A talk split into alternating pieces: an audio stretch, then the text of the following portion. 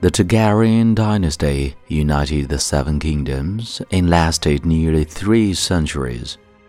It was a dynasty forged in fire, sealed in blood, and destroyed by rebellion. The Targaryens, a blood of the dragon, descended from the nobility of ancient Valyria, a once mighty empire in the east.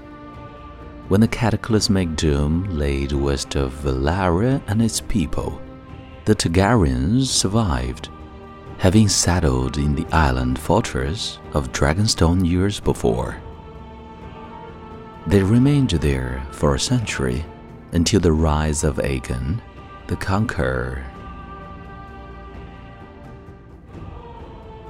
Instead of attempting to reclaim the eastern lands of his ancestors, Sailed west for the Seven Kingdoms, his sisters Visenya and Rhaenys at his side to keep their bloodlines pure, Aegon continued the custom of his Valyrian ancestors and took both of his sisters to wives.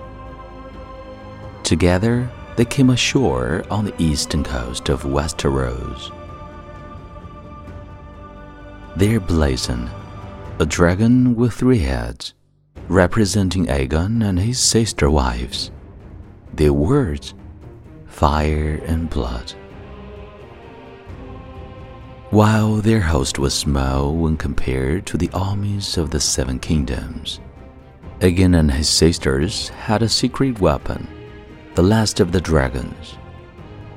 He conquered every kingdom, save Dorne, which eventually bowed to Targaryen rule a century later.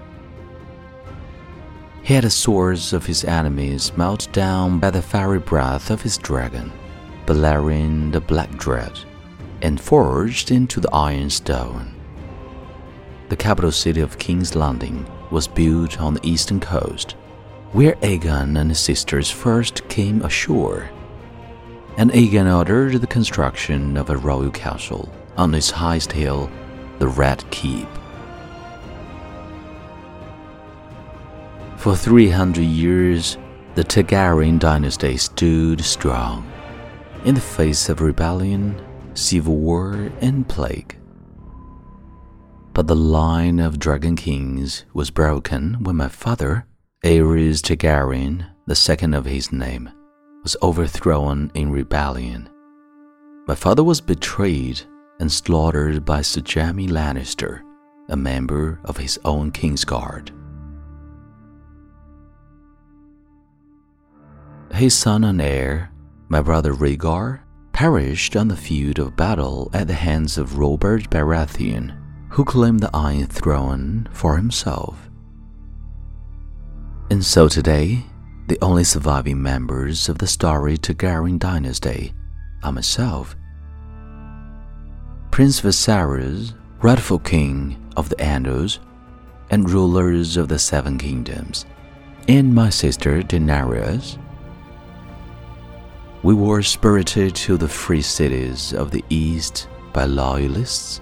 Here, we have lived in exile ever since, dreaming of the day when we will cross the narrow sea and take back our father's throne.